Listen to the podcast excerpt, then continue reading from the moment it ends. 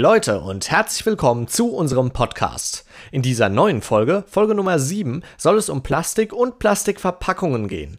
Genauer gesagt wollen wir uns mit der Herstellung von Plastik ebenso wie mit der Verschmutzung der Weltmeere sowie mit Alternativen dazu beschäftigen. Außerdem hat eine unserer Autorinnen einen Unverpacktladen besucht. Zusätzlich werden wir euch jetzt direkt am Anfang mit dem wöchentlichen Newsblog versorgen. Greta Thunberg in Berlin. Letzten Freitag war Greta Thunberg in Berlin und unterstützte die Streikenden. Laut den Veranstaltern waren es über 26.000 Menschen auf den Straßen von Berlin. Damit ist dies die größte Fridays for Future Protestaktion. Klimaschutz muss warten. Im Auftrag der Bundesregierung sollte die Verkehrskommission wirkungsvolle Maßnahmen zusammenstellen, um die Klimaziele im Bereich Verkehr einzuhalten. Doch nach langen Verhandlungen konnte kein Ergebnis erreicht werden, das dazu ausreiche, die nötigen Mengen an CO2 einzusparen. Nur auf einen Minimalkompromiss wurde sich verständigt.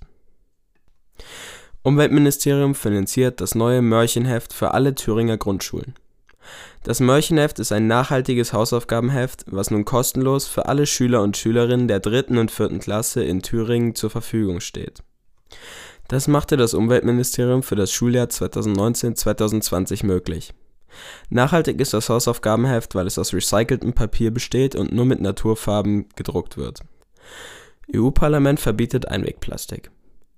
Neben der umstrittenen Urheberrechtsreform und der Abschaffung der Zeitumstellung gab es diese Woche im EU-Parlament auch einige Entscheidungen zu Klima- und Umweltthemen in der EU werden künftig Produkte aus Plastik verboten, die nur einmal benutzt werden und für die es plastikfreie Alternativen gibt. Mehr dazu erfahrt ihr in einem Extra-Beitrag später in dieser Sendung. Außerdem soll eine Kennzeichnungspflicht eingeführt werden. Wenn Produkte einen nennenswerten Plastikanteil haben, müsste dies deutlich werden. Als dritten Punkt sieht die Richtlinie vor, dass Unternehmen, die besonders viel Plastik produzieren, an den Kosten für die Beseitigung beteiligt werden das trifft zum Beispiel Hersteller von Zigarettenfiltern, die an vielen Stellen die Landschaft verschmutzen. Wirksam werden die neuen Regelungen voraussichtlich in zwei Jahren. Strengere CO2-Grenzwerte Ein weiterer EU-Beschluss sieht vor, dass bis 2030 PKWs 37,5% oder weniger CO2 ausstoßen sollen. Zuletzt sind die Emissionen gestiegen und der Verkehrssektor trägt in Europa zu fast einem Drittel zum gesamten CO2-Ausstoß bei eigentlich hatte sich das Europaparlament für noch schärfere Grenzwerte stark gemacht, konnte sich aber bei den Verhandlungen mit der EU-Kommission und den europäischen Mitgliedstaaten nicht durchsetzen. Der Wert ist dennoch ambitioniert. Kritik kam vor allem aus der Autoindustrie und der EVP-Fraktion, zu der auch CDU und CSU gehören. Als Einstieg in das Thema der heutigen Folge beschäftigen wir uns mit der Frage, was eigentlich alles so in Plastik drinsteckt. Des Weiteren wird es darum gehen, wieso Plastik in den letzten Jahrzehnten so stark an Beliebtheit gewonnen hat. Wenn wir heute über Plastik reden, dann meistens, weil dessen immenser Gebrauch unsere Umwelt in Mitleidenschaft zieht. Plastik hat deswegen einen ziemlich miesen Ruf. Dabei waren Kunststoffe einst eine große Zukunftsvision. Man musste nicht mehr die Oberflächen belasten, sondern konnte die Rohstoffe aus dem Erdinneren hervorholen. Die klassische Hierarchie der Substanzen ist passé ein einziger Stoff ersetzt alle, so der Philosoph Roland Barthes 1972. Warum also die 180-Grad-Imagewende von Plastik? Was sind Vorteile von Plastik? Wo ist es unverzichtbar? Was sind die Folgen des Plastikverbrauchs und wessen Interessen hängen daran? Und wieso zersetzt es sich eigentlich so schlecht? Kunststoffe bestehen aus langen Molekülketten, sogenannten Polymeren. Zufällig entdeckte Kunststoffe gab es schon im 16. Jahrhundert Wirklich Fahrt nahm die Entwicklung jedoch erst im frühen 20. Jahrhundert mit der Entdeckung des Polyvinylchlorids, des sogenannten PVCs auf. Wie viele große Entdeckungen war auch die dieses Kunststoffs ein Zufallsfund. Sein Entdecker Leo Hendrik Berkeland hatte eine Probe in der Sonne stehen lassen. Es dauerte noch einige Jahre, bis die Molekülstruktur von Kunststoffen aufgeklärt wurde, aber der Weg zur Massenproduktion war geebnet die Entdeckung kam zu einer Zeit, in der die Massenkonsumgesellschaft in den USA gerade begann, sich zu entwickeln. Ein aus billigsten Rohstoffen herstellbarer Stoff, der leicht und belastbar ist und sämtliche Formen annehmen kann, passte wie die Faust aufs Auge. Diese Eigenschaften bedeuteten aber auch, der Kunststoff war ein Abfallprodukt.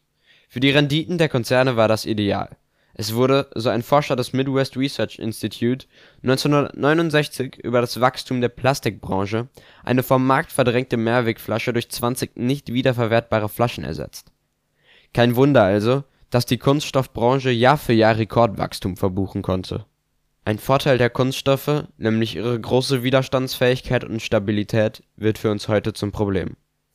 Im Gegensatz zu natürlichen Stoffen sind sie nicht biologisch abbaubar wenn Kunststoffe in die Umwelt gelangen, werden sie also nicht abgebaut.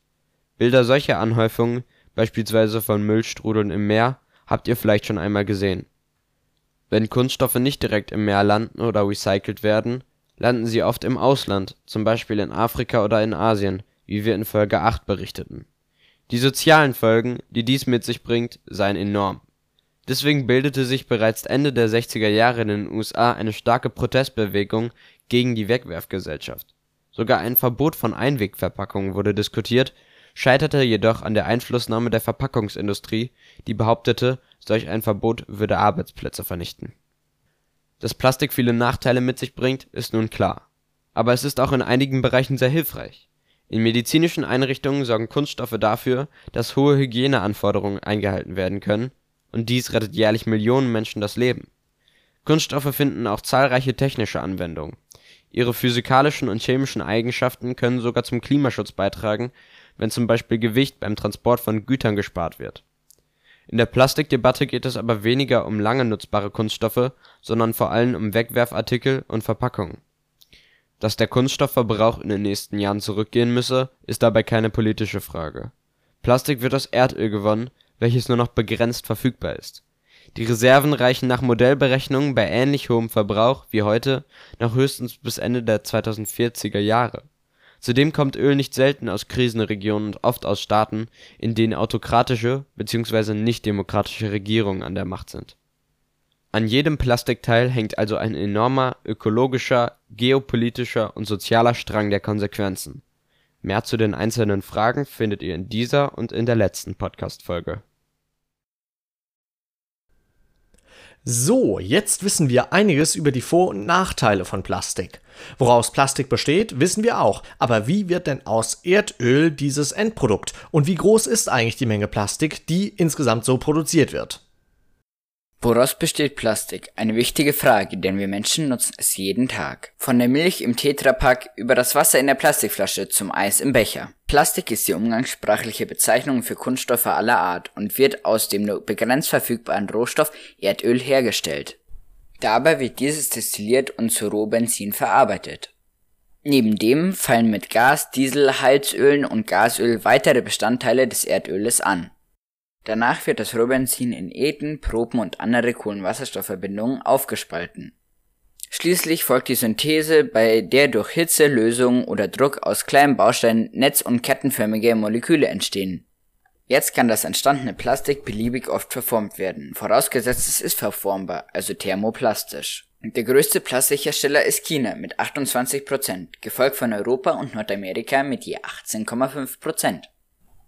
Insgesamt haben wir weltweit seit dem Jahr 1950 8,3 Milliarden Tonnen Plastik hergestellt. Das entspricht dem Gewicht von 80 Millionen Blauwalen. Die Erfindung des Plastiks hat unsere Lebensqualität wesentlich erhöht. Während wir die Vorteile von Plastik genossen haben, fehlt uns der Blick auf die Probleme, die der Kunststoff im Laufe der Zeit mit sich bringt. Denn Plastik ist nicht biologisch abbaubar und verbraucht mit Erdöl eine für uns nur begrenzt zur Verfügung stehende Ressource. Plastik zerfällt also nicht so einfach in seine Bestandteile, wie das Gemüseabfälle zum Beispiel auf dem Kompost tun. Eigentlich müsste das praktisch sein, um Natürliches vom Plastik unterscheiden zu können und das Plastik dann korrekt zu entsorgen. Aber so einfach ist das leider nicht, denn es gibt auch Mikroplastik, über welches wir jetzt mehr erfahren werden. Als Mikroplastik werden Kunststoffe bezeichnet, die kleiner als 5 mm sind. Mikroplastik kann aus verschiedenen Gründen entstehen. Entweder wird das Plastik für bestimmte Zwecke zerkleinert, zum Beispiel für Peelings, oder es lagert sich im Ozean ab, wo es nicht abgebaut werden kann und fragmentiert durch physikalische und chemische Prozesse. Okay, fassen wir also nochmal zusammen. Mikroplastik sind sehr kleine Kunststoffpartikel. Aber wo genau findet man diese Partikel denn? Es wurde ja schon angeschnitten, dass Mikroplastik sich in Kosmetikprodukten, Peelings zum Beispiel, befindet, aber es ist auch in vielen anderen Produkten enthalten. Etwas überraschend ist das erste Beispiel, denn in vielen Schwämmen, allen Mikrofaser- und Schwammtüchern sind unter anderem auch Plastikfasern zu finden. Diese Plastikfasern gelangen auch in das Grundwasser, da sich beim Spülen und Schrubben kleine Partikel lösen und in den Abfluss gespült werden. Kläranlagen sind nicht auf diese Kleinstteilchen ausgelegt, so können sie unbehelligt in die Umwelt gelangen. Eine Alternative dazu stellen Reinigungsschwämme aus reiner Pflanzenfaser dar, zum Beispiel aus Zellulose oder Mais- bzw. Bambusfasern. Außerdem ist Mikroplastik in manchen Weichspülern enthalten. Es wird verwendet, um bei Flüssigwaschmittel die gelartige Konsistenz zu erreichen. Auch Kaugummi besteht hauptsächlich aus Polymeren, also Kunststoffen auf Erdölbasis. Wir Menschen tragen Mikroplastik in Form von Fließklamotten, denn diese bestehen aus einer Weiterentwicklung der Polyesterfasern. Jetzt kann man denken, diese Fasern finden sich doch in sehr vielen Kleidungsstücken. Warum werden Fließklamotten hervorgehoben? Es stimmt, Plastik findet sich in vielen Klamotten, doch vor allem die Fließpullover sorgen bei jedem Waschgang für eine Menge Mikroplastik, das ins Grundwasser gespült wird. Circa 2000 Kunststofffasern pro Fließ- und Waschgang. Jetzt kommen wir zum letzten, etwas makaberen Beispiel. Man findet Mikroplastik sogar in uns Menschen. Denn dadurch, dass das Mikroplastik auf so viele Arten und Weisen ins Grundwasser gelangt, nehmen wir es auch zu uns. Mikroplastik ist also in vielen Alltagsgegenständen, ebenso wie in unserem Grundwasser und auch in uns Menschen zu finden. Aber wie ist das denn bei Meerestieren? Kommen die überhaupt mit Mikroplastik in Berührung oder betrifft es sie vielleicht sogar weniger? Da sich, wie bereits schon gesagt, Plastik in Gewässern zersetzt, sind auch Meerestiere der Gefahr durch Mikroplastik ausgesetzt. Aufgrund seiner geringen Größe kann das Mikroplastik von fast jedem Meeresorganismus aufgenommen werden. Es ist aber noch nicht geklärt, inwieweit das Mikroplastik den Meeresorganismen schadet. Hierzu laufen aktuell reihenweise Forschungsprojekte, zum Beispiel am Geomar Helmholtz Zentrum für Ozeanforschung Kiel. Bereits bekannt ist aber, dass Mikroplastik den Tieren schadet, vor allem wenn sie es in großen Mengen zu sich nehmen. Erste Studien haben gezeigt, dass bei der pazifischen Auster die Mikroplastikkonzentration zu einem Rückgang des Erfolges bei der Reproduktion führt. Bei der asiatischen Grünmuschel kommt es zu einem deutlichen Anstieg der Sterblichkeitsrate. Allerdings gibt es noch nicht viele aussagekräftige Studien zu dem Thema, vor allem die Langzeitfolgen sind noch unbekannt. Meerestiere scheinen also unter Mikroplastik zu leiden. Wie ist das denn bei uns Menschen? Stellt Mikroplastik auch für uns eine Gefahr dar? Auch hierzu gibt es recht wenige Studien. Mikroplastik im Menschen ist also schlecht erforscht. Allerdings gibt es verschiedene Hypothesen. Eine besagt, dass Schadstoffe sich an Mikroplastikpartikeln anlagern könnten, welche dann abgegeben werden, wenn der Mensch die Partikel zu sich nimmt. Beispielsweise über Meeresorganismen, die wie schon zuvor genannt häufig Mikroplastik in sich haben, kann der Mensch Mikroplastik aufnehmen. Die Hypothese besagt, wer besonders viel Mikroplastik zu sich nehme, nehme gleichzeitig viele Schadstoffe zu sich. Eine andere Hypothese besagt, dass Mikroplastik aufgrund seiner geringen Größe verschiedene Zellbarrieren im Körper umgehen könne und damit Entzündungen im gesamten Körper auslösen könnte. Dieser Hypothese zufolge könnte eingeatmetes Mikroplastik zu Entzündungen im Lungengewebe führen. Allerdings gehen das Bundesamt für Risikobewertung und das Umweltministerium davon aus, dass Mikroplastik keine so große Gefahr ist, wie in den Hypothesen vermutet. In einem Statement des Bundesinstituts für Risikobewertung heißt es, nach jetzigem Kenntnisstand ist ein gesundheitliches Risiko unwahrscheinlich. Um genau sagen zu können, wie gefährlich Mikroplastik für den Menschen ist, fehlt es noch an Forschungsarbeit. Aber wenn man versucht, die Entstehung und die Verbreitung von Mikroplastik zu vermeiden, tut man auf jeden Fall etwas Gutes. Denn Plastik und wie eben gehört auch Mikroplastik belasten die Meere und ihre Bewohner. 71 Prozent unseres Planeten sind von Ozeanen bedeckt. Sie sind Lebensraum für Tiere und Pflanzen und gleichzeitig für das Weltklima von enormer Bedeutung. Auch wenn die Menschen zum größten Teil auf den 29 Prozent der Erde leben, die nicht von Wasser bedeckt sind, landet viel von dem, was sie nicht mehr brauchen, im Meer. Plastikmüll wurde in den letzten Jahrzehnten zu einem Problem, dessen Dimensionen und Auswirkungen kaum abzusehen sind. Viele von euch haben vielleicht schon von riesigen Inseln aus Plastikmüll gehört, die es teilweise in den Ozeanen geben soll. ForscherInnen wie die Tiefseeökologin Melanie Bergmann vom Alfred Wegener Institut geben jedoch an, dass das ein falsches Bild sei. Es gebe zwar Bereiche, in denen sehr viel mehr Plastik im Wasser schwimme als anderswo, doch das Problem beschränke sich nicht auf einzelne Gebiete, sondern betreffe die Ozeane insgesamt. Tatsächlich wisse man von 99 Prozent des in die Meere eingeleiteten Mülls nicht, wohin er verschwindet. Die Quellen seien ebenso weit verstreut, in erster Linie gelange das Plastik über Flüsse in die Meere. Das passiere hauptsächlich in asiatischen Ländern wie China, Indonesien und den Philippinen. Seien die Kunststoffe erst einmal im Wasser, würden sie über die großen weltweiten Strömungssysteme schnelle weite Entfernungen zurücklegen. Hauptsächlich würden sie sich dann in fünf Regionen sammeln, zwei davon im Atlantik, eine im Indischen Ozean und zwei weitere im Pazifik. Dort befindet sich auch die größte Müllhalde, der sogenannte Great Pacific Garbage Patch. Mit einer Größe von ca. 1,6 Millionen Quadratkilometern ist er etwa viermal so groß wie Deutschland. Die Meere spielen für das Klima eine Schlüsselrolle. Als größtes Ökosystem der Erde werden in ihnen 50 bis 80 Prozent des Sauerstoffs unserer Atmosphäre produziert, also mehr als von allen Pflanzen an Land zusammen.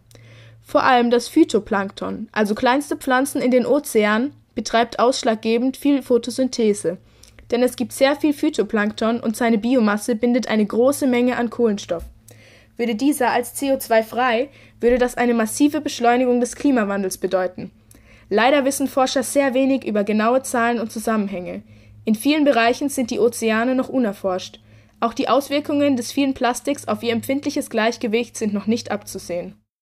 Insgesamt kann man also schlecht vorhersehen, wie die exakten Folgen des vielen Plastiks für die Weltmeere im Allgemeinen und als Klimafaktor aussehen. Aber wie sieht das denn mit den Tieren aus? Mikroplastik ist schädlich für sie, aber was passiert mit Plastik von normaler Größe, wenn es in ihren Lebensraum gelangt? An der Wasseroberfläche ist das Plastik massiver Sonneneinstrahlung ausgesetzt. Das führt dazu, dass es sich schnell zersetzt und immer kleiner wird. UV-Strahlung regt die Bindungselektronen der langkettigen Moleküle, aus denen es besteht, an und spaltet sie. Die oft großen Temperaturunterschiede zwischen Tag und Nacht beschleunigen diesen Prozess noch weiter. Die entstandenen Partikel sind für Kleinstlebewesen ein guter Lebensraum. Schnell werden die Plastikteile von einem Biofilm aus Mikroorganismen überzogen. Je kleiner sie sind, desto größer ist ihre relative Oberfläche, die von Bakterien und Algen besiedelt werden kann. Ein Effekt davon ist, dass sie schwerer werden und sich langsam in Richtung Meeresgrund bewegen.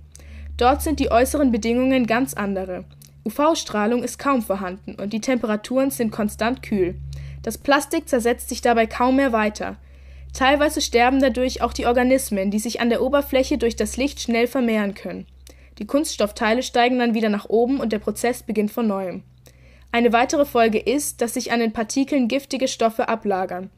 Wie Schwämme saugen sich die Plastikteile mit Schadstoffen voll. Bei dieser vielen Bewegung des Plastiks durch verschiedene Schichten des Ozeans kann es auch gut vorkommen, dass größere Tiere etwas davon essen, weil sie es für Nahrung halten. Doch Plastik kann nicht verdaut werden und bleibt lange im Magen zurück. Im Extremfall kann das dazu führen, dass die Tiere verhungern, weil ihr Magen voller Müll ist. Schätzungen gehen davon aus, dass etwa 100.000 Meeressäuger wie Wale und Delfine jedes Jahr an den Folgen von Plastik sterben.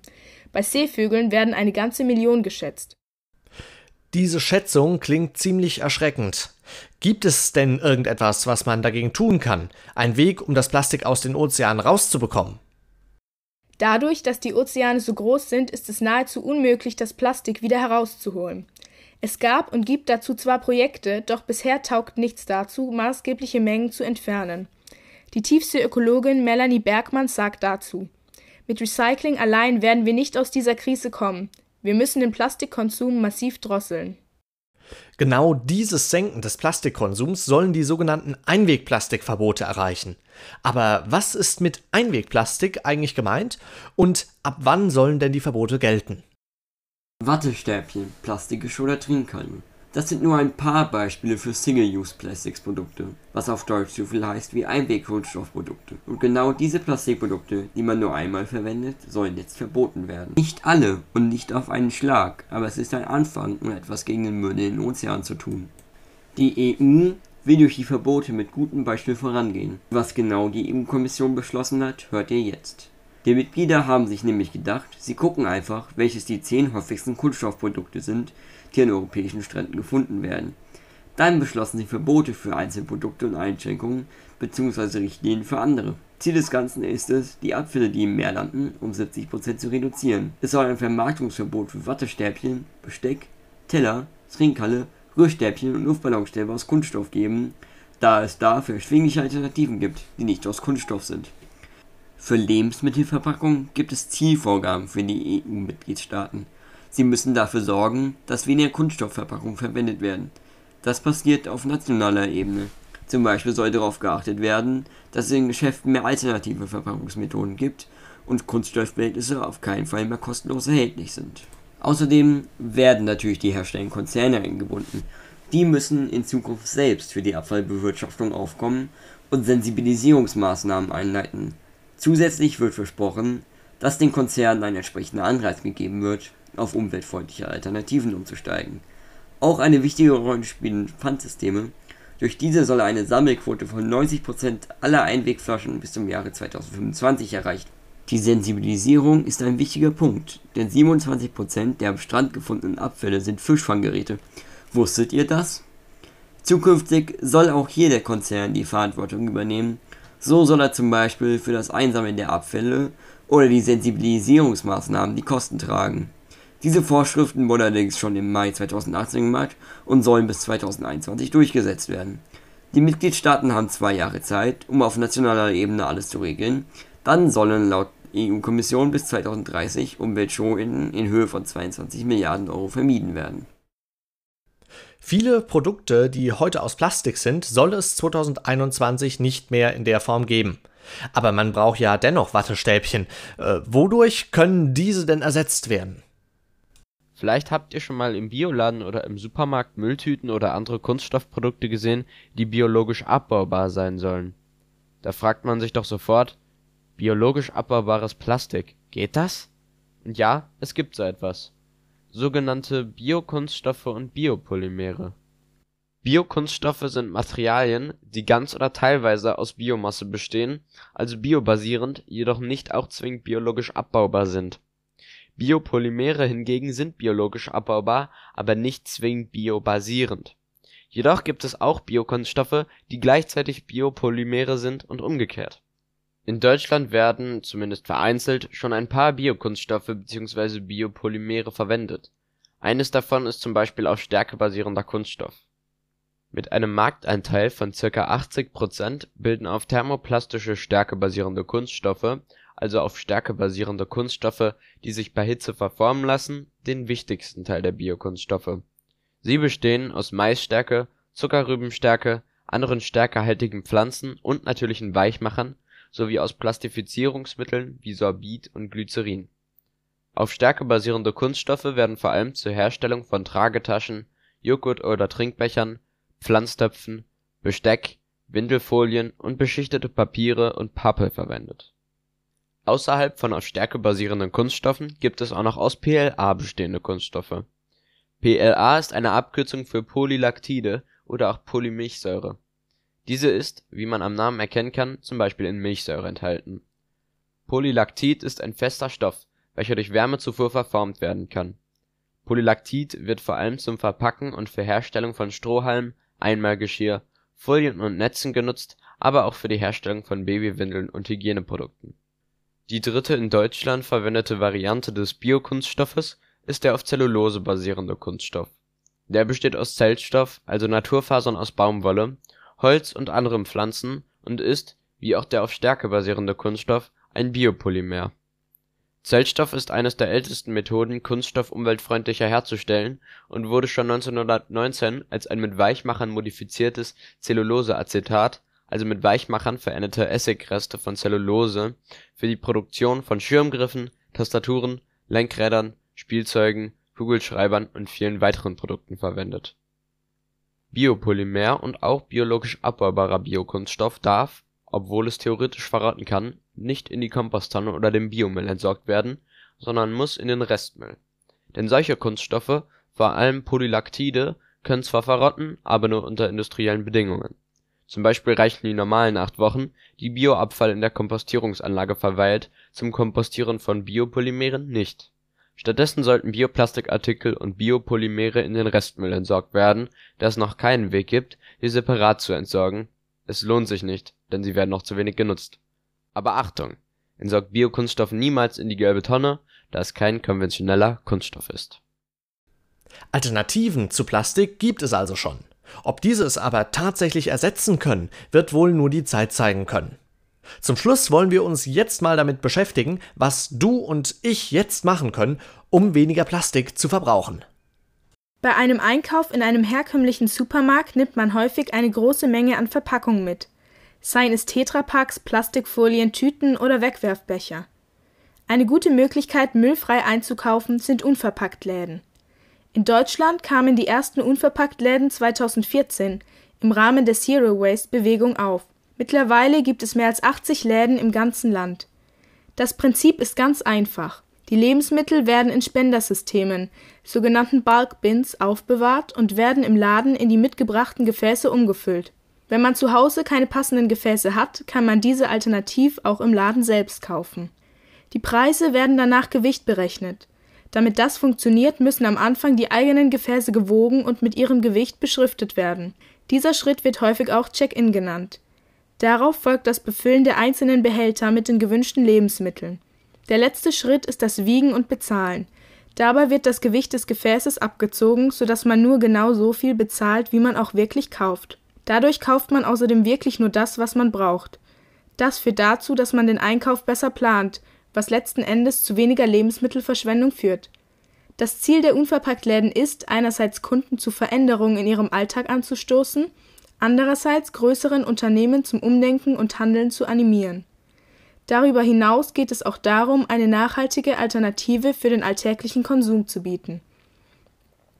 Außerdem hat sich beim Vergleich von sechs Produkten eines Unverpacktladens mit den Äquivalenten aus dem normalen Handel an der Georg-August-Universität gezeigt, dass die Ökobilanz von fünf dieser sechs Produkten aus dem Unverpacktladen besser war als die der normalen Produkte. Wie funktioniert dieser Vergleich aber genau? Bei solch einer ökobilanziellen Abschätzung potenzieller Umweltfolgen durch Müll werden alle Stationen, die die Produkte durchlaufen, angefangen bei der Rohstoffgewinnung über die Herstellung und Nutzung eines Produktes bis hin zu dessen Entsorgung in die Untersuchung mit einbezogen. Bei den untersuchten Chiasamen hat sich beispielsweise herausgestellt, dass die Samen aus dem Unverpacktladen 40 Prozent umweltfreundlicher waren als ein vergleichbares Produkt im Einzelhandel. Schlecht hat hier allerdings das Tofu abgeschnitten. Aufgrund von Hygienevorschriften musste dieses in einem Mehrwegpfandglas verkauft werden, welches aber trotz des Mehrwegsystems schlechter abschneidet als die Vergleichsverpackung. Laut Original Unverpackt wurde diese Schwachstelle bereits ausgebessert. Aber auch Unverpacktläden haben einige Nachteile. Der wohl offensichtlichste ist, dass man, wenn man zum Großeinkauf dorthin will, erstmal einige Gläser und Behälter mitnehmen muss, welche auch unbefüllt schon viel wiegen.